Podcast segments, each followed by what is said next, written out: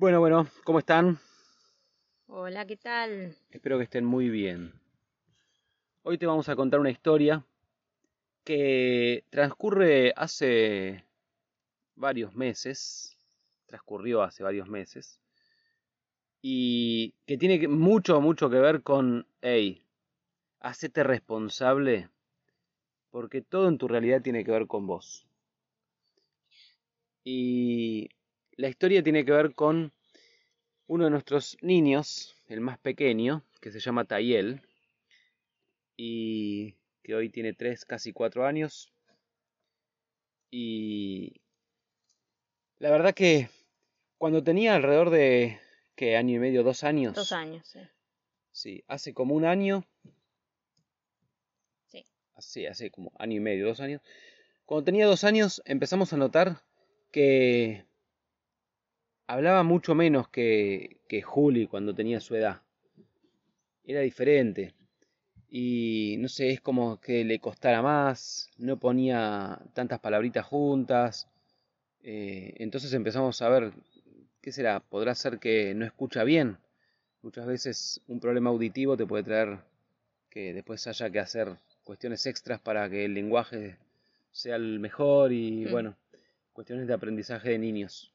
Imagínate que era de algún modo, o sea, para mí en algún punto no era preocupante, pero el entorno, qué sé yo, familiares, qué sé yo, eh, nos decían, eh, nos decían, che, fíjense, fíjense lo que están, lo, que están haciendo, a ver si, si, bueno, hay que hacer algún estudio, taller, porque eh, por ahí no escucha bien, y no le, no, no está hablando tan bien como debería, y para la edad que tiene ya debería decir más palabras, y, y cuando aparecían todos esos mensajes, realmente de a ratos me, me agarraba así como preocupación y sentirte que, que mala madre, no lo llevé a revisar. Sí, lo que pasa es que a mí lo que me pasaba es que si lo pensaba lógicamente, sí. Por ahí, sí, la conclusión desde la lógica racional era, tendría que llevarlo a un doctor. Nosotros ya estábamos de viaje para este entonces. No es que estábamos en Argentina, era, qué sé yo. ¿Podríamos haberlo llevado? Sí, claro que sí. Pero honestamente, dentro mío, todo dentro mío decía, confía en tu hijo y confía en vos, en el camino que están haciendo. sí. Nosotros decidimos un paradigma propio ya desde hace mucho tiempo. Y entonces hay cuestiones, entonces, ya te hablamos en el podcast respecto de la salud. Esto no se trata de entonces el médico no, se trata de escucharme a mí Y entonces decidir. Y yo realmente, en la lógica, sí, quizá debería llevarlo, pero dentro mío todo me decía, confía en tu hijo, sí. confía en vos, confía en ustedes, porque están haciendo un camino eh, que, por ejemplo, a ver, quienes decían la cuestión del lenguaje, se concentraban y enfocaban tanto, tanto en eso, que, claro, si fuera tu hijo, más vale llévalo, porque estás enfocando y si eso se va a agrandar. Ahora, entonces es, entonces no le prestes atención, no, tenés que estar ahí, tenés que estar siempre atento, en presencia, pero también valorar todas las otras cosas que sí, que nadie iba a valorar, porque era mejor o más lindo verlo oscuro de alguna manera, por si, si hay que llamarlo de alguna manera, eh, qué sé yo, la, la capacidad de Tayel respecto del manejo de su cuerpo Sí. a los dos años, no conozco otro niño de dos años que haya sido así. Sí, trepando, corriendo, caminando, bajando, en, o sea, un, montón de personas, también eh, muchos desconocidos, así eh, que nos encontramos en, en plazas, en, En parques, lugares sí. naturales, eh, que, que nos decían, wow, cómo, cómo, no sé, cómo baja por, eh, por los barrancos, eh, cómo corre por las piedras. La verdad que sí tiene, tiene, tiene, siempre tuvo esa habilidad corporal que, eh, que es muy, muy admirable. Y cuando ahí también tiene que ver con lo que valoramos según eh, las inteligencias que, que nos contaron en la escuela o que, que nos incentivaron en la escuela. O sea, es importante, obviamente, que hable. Obviamente, a mí, que primero, la primera que me gusta que se pueda comunicar claro, que me pueda decir lo que siente, lo que le pasa. eh, y así todo ahí también me di cuenta de que por enfocar tanto en lo que no estaban dando, eh, no nos estábamos, o la gente no se enfocaba en las inteligencias que sí tenía, que sí, que sí tiene y que ya había desarrollado. Y esto es súper importante porque si vos te agarrás de un libro que dice que los nenes a tal edad tienen que hacer tal cosa, léelo, sabelo, pero después escuchate y discerní. Es que se trata de eso, porque si no pareciera que es una o la otra, o los libros o me escucho. No, no, no. Leete el libro y después escuchate. Claro. ¿Entendés? Entonces es completo. Pero hacelo completo. Porque si te agarras del libro, faltas vos.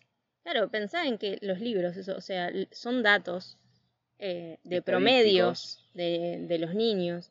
Y los niños, dale, ¿conoces a un niño igual al otro? No, seguro que no. Totalmente. Y también fíjate en, la historia de la humanidad, qué sé yo, a ver, eh, gente que nació sin poder escuchar y después en su vida logró cuestiones que gracias a no poder escuchar, entonces logró, ¿entendés que es abrir la mente, no es eh, hacer eh, caso omiso y no prestar atención, hacer de cuenta que no pasa nada, no es todo eso, es estate atento, presta atención, seguilo, leete el libro y discerní escuchándote a vos, qué dice tu corazón, qué dice tu cuerpo.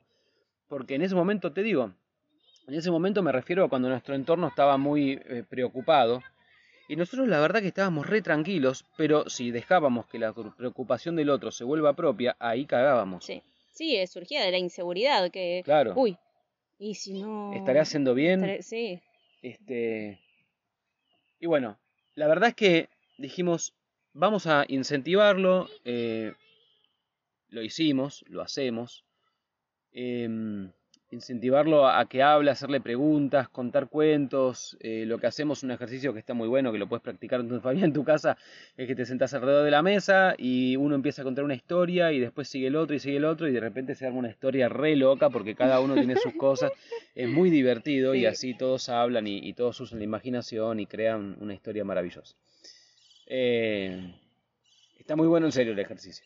Y con el paso del tiempo empezamos a, ver, no mucho tiempo, eh, pero empezamos a preguntarnos con Vicky a ver qué, qué onda en nosotros, porque él todavía está generando, está formando su psiquismo, entonces él ya entendía bastante bien que es un individuo distinto que su mamá, pero todavía su psiquismo se está formando, entonces hasta qué punto eh, estamos influyendo eh, emocionalmente, Victoria y yo, como para que él todavía le cueste comunicarse.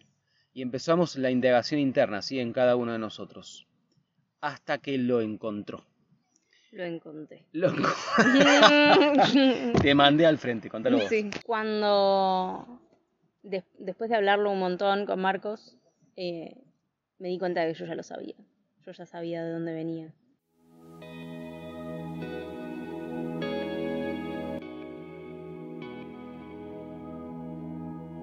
Si estás listo para tomar tus propias decisiones y emprender tu camino hacia lo que vos querés lograr, accede ahora mismo a la Escuela de Héroes. Es un recorrido de seis meses en los que vas a aprender a definir tu propósito, disfrutar en presencia, deshacerte de creencias limitantes, integrar tu sombra y muchísimo más.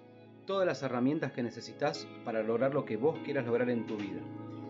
También recordá que si tu compromiso es total, tenés disponibles los servicios personalizados en los que te acompañamos con herramientas específicas para tu caso particular y lograr todos tus resultados en el menor tiempo posible. Yo sabía que, que era yo la responsable de que él no estuviera eh, creciendo eh, en ese aspecto. Y ¿sabes por qué? Porque no lo estabas dejando crecer porque yo lo consideraba todavía mi bebé. Tayel eh, es nuestro hijo más chiquito eh, y tiene eh, a el hermano mayor, el hermano mayor es el que lo cuida también, él se considera, ahora ya no, ahora ya se considera un nene grande, que te lo dice, te morís de amor, con la R bien marcada. pero él se sentía un bebé. Él se pensaba como bebé y por eso no hablaba. Y eso le quedaba cómodo. Imagínate que siempre era el hermano de. El hermano de alguien que Julián es súper sociable. Él es el. eh, en cualquier reunión, sí, en cualquier reunión, fiesta, él es el que empieza a cantar y termina todo el mundo cantando. Sí. Ese es Julián. Imagínate Tayel, quedaba en la sombra. Entonces era el hermanito, el que tenía un lugar si era bebé. Y eso es lo que le estaba eh, perjudicando en la cuestión del habla, porque escucha perfectamente bien. Yo te lo puedo asegurar que escucha perfecto, ya lo, ya lo hemos comprobado, que escucha muy bien. Cuando quiere, sobre todo. Este, sí, sí. Mirá a qué punto estábamos influyendo, Victoria y yo, como para que él permanezca en ese estado del bebé. Eh, y entonces, claro, si hablo, ya soy grande, no me conviene. Porque si hablo, ¿qué lugar tengo? Esto es el psiquismo de Tayel hablándote a vos para, en un podcast para que entiendas también cómo funciona la cuestión. Y entonces, bueno, cuando nos dimos cuenta de esto, y, y nos dimos cuenta porque también cuando lo hablamos con Vicky nos escuchamos muy bien en lo que decimos, y Vicky lo dijo con todas las letras. Eh, no, estoy queriendo acordarme la frase que tiraste ese día, pero dijimos, ahí está, ahí está, es tu bebé, es el más chiquitito. Y como nosotros ya decidimos que más hijos no vamos a tener, eh, claro, nunca más embarazada, nunca más amamantar, todo eso a una madre, obviamente que le influye, y si no está ahí para, eh, o sea, si no está ahí presente para decidir por sí misma, el psiquismo decide por vos. Y si el psiquismo ya de- eh, conoce el amor que quiere decir amamantar y el amor que quiere decir estar embarazada después del parto y todo eso, eh, claro que eh, le, le va a costar, le va a costar desprenderse del bebé. Y por lo tanto, entre eh, la mamá que no se desprendía del bebé y el bebé que no se desprendía del bebé en Del él, lugar de bebé. del lugar de bebé, porque es con lo que se identificaba, y era cómodo, y más teniendo un hermano que en ese sentido él sentía que lo dejaba en la sombra, porque es el más sociable del mundo, entonces estaba todo en contra, digamos. Claro, entonces, ¿qué hicimos? ¿Qué hicimos? ¿Qué hicimos? Lo que hicimos fue, primero Vicky, sobre todo, yo también lo hice, pero Vicky sobre todo se vació de esa emocionalidad y, y se hizo más mujer que antes también, porque hizo un corte que tendría que haber hecho eh, y entonces lo hizo. Y lo hizo muy bien, porque se notó muy rápidamente el cambio. En Tayel, también así como en ella. Pero después también lo hablamos con Tayel, lo- eh, agarramos los tres, lo sentamos y le dijimos, le explicamos que él ya no es un bebé y que él es un nene grande. Y que los nenes grandes usan muchas palabras para comunicarse porque así mamá y papá y toda la gente los puede entender. Y que él sabe muchas palabras porque lo ha demostrado. Lo que no hacía por ahí es unirlas a veces. Y vos podés, o sea, lo hablamos de tal manera que él lo entienda y lo reciba. Cuando había que traerlo de nuevo porque él ya miraba por otro lado, se lo traía de nuevo. Eso es, obviamente con mucha paciencia y, y muy, muy claro el mensaje.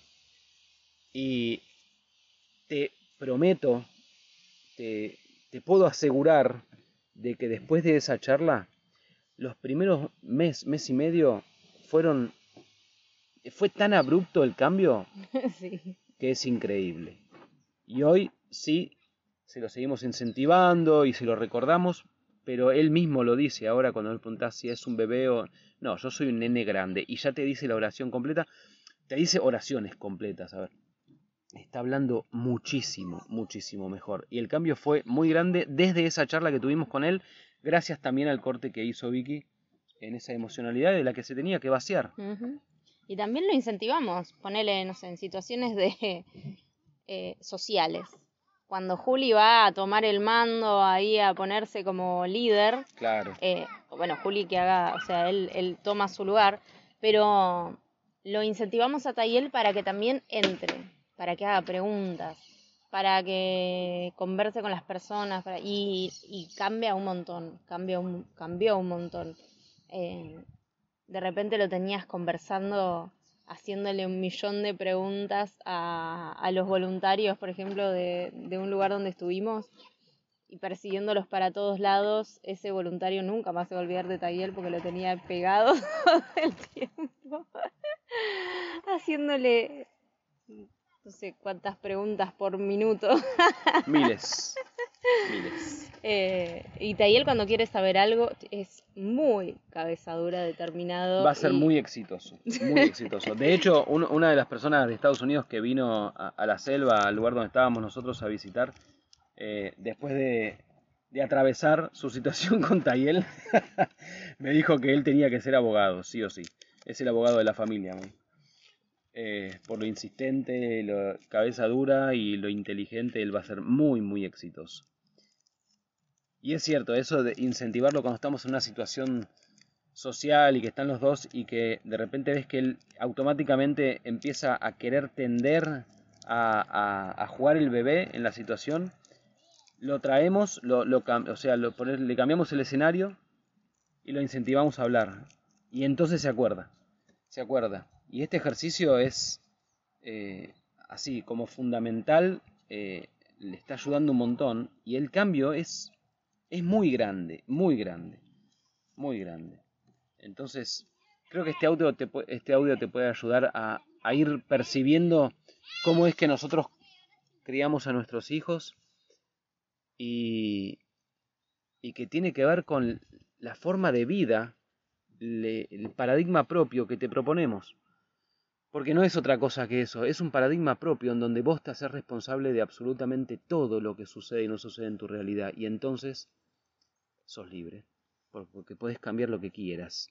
Incluso ayudar a tus hijos en cuestiones que ni hubieras sospechado antes y que, que suponés que no tienen nada que ver con vos porque y nació así. ¿Qué va a ser? Nació así, como si hubiera nacido de, de la vaca de la esquina y no de su mamá, que es la que comparte toda la situación emocional y, y bueno. Sí, y también que te quede ahí bien claro en tu cabeza, en tu corazón, que confíes en vos, que confíes en tus hijos, que la verdad las capacidades que tienen, la capacidad de comprensión, eh, porque esta es una, eh, pero la cantidad de veces, la manera en que yo les de- dejé de dar la teta a los dos, eh, la verdad que parece mágica, parece... Sí, ¿Cómo increíble. puede ser que lograste eso? Nadie en el entorno lo podía creer. No, Nadie. y, y la verdad que es, es por confiar, es confiar en ellos, confiar en mí y de que, de que cada, o sea, que tenés tus tiempos, de que los niños tienen sus tiempos y de que quién mejor que vos para entenderlos que estás ahí todo el tiempo con ellos. Totalmente. Yo te quiero invitar a animarte si tenés alguna situación en la que no sabes cómo accionar con tus hijos con respecto a algo eh, o los médicos te dijeron tal cosa, pero a vos la verdad que te hace ruido eh, lo que te, lo- la opinión de, un profesional, como que no, en tu corazón mm, decís no y tenés dudas, no dudes en comunicarte con nosotros, porque realmente tenemos mucho para aportarte, ya ves que lo hacemos en nuestra vida cotidiana y es lo que queremos compartir y compartimos con vos. Espero que te ayude y gracias por estar ahí.